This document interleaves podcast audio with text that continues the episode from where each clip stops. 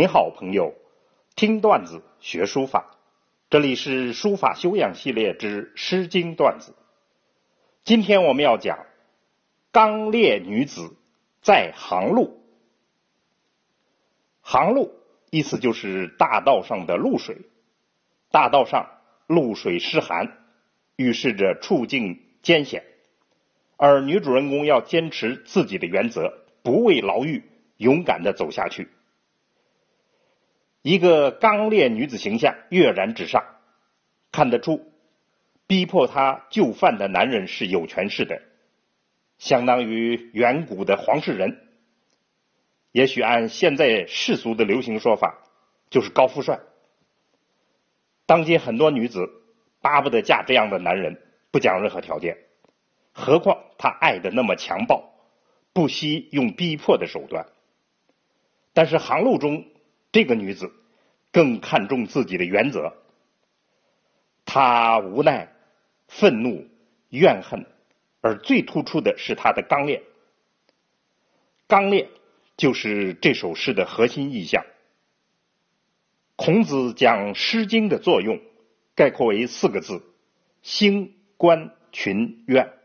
兴是抒发情志，观是观察社会，群是交接朋友。怨就是讽谏怨刺。那么《诗大序》里面说：“故正得失，动天地，感鬼神，莫尽于诗。先王以是经夫妇，成孝敬，后人伦，美教化，宜风俗。”那么作为教化社会，这个刚烈女子在周代。堪作榜样。挪到今天，大概更会令我们深思。我们就来看看航路中塑造了怎样的刚烈女子。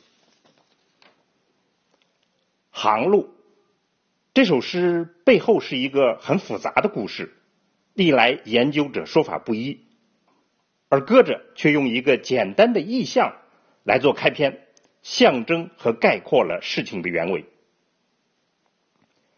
异异航路，岂不夙夜？为航多路，大道上露水湿淋淋，岂不想日夜兼程？只怕大道露水多。接下来直抒胸臆，也暗示了故事的原委。谁为雀无脚？何以穿我屋？谁说雀没有嘴？它何以穿透了我的屋？谁谓汝无家？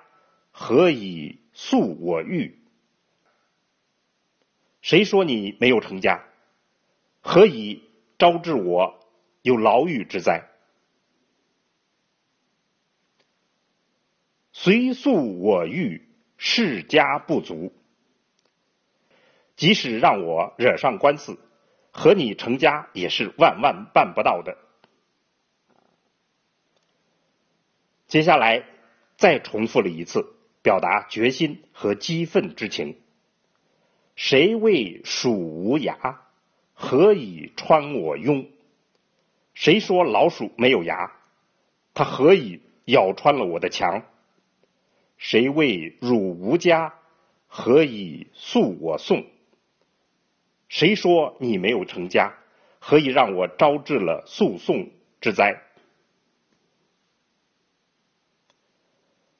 随诉我送，亦不汝从。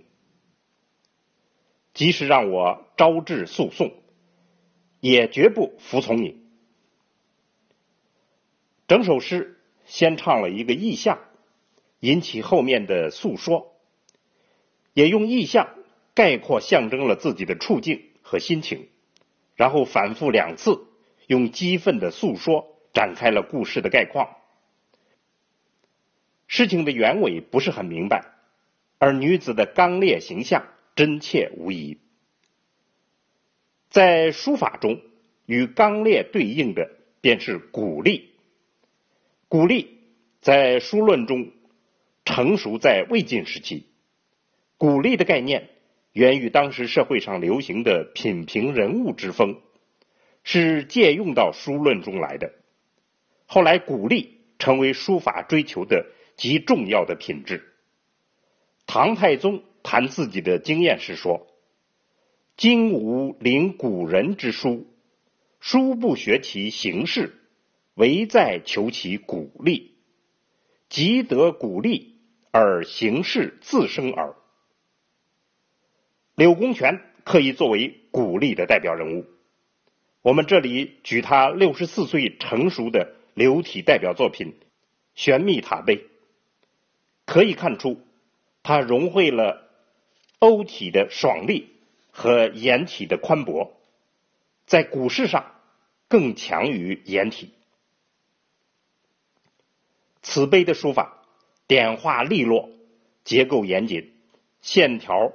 劲直有力，笔画瘦硬，转折处方直如刀斧削裁而成。用笔是侧锋兼中锋，整体方笔为主，劲健挺拔，骨力动达，尽显了流骨之美。实质上，行路中表现的女子，其实也是个弱者。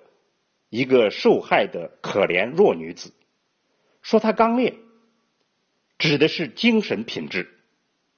同样，书法中的鼓励也是一种精神品质，需要深厚的学养和功力才能实现，用蛮力是无法达到的。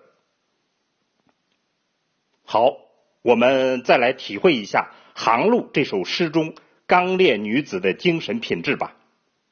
熠熠行路，岂不素叶？为行多路。谁谓却无脚？何以穿我屋？谁谓汝无家？何以诉我欲？虽诉我欲，世家不足。好，朋友们，再见。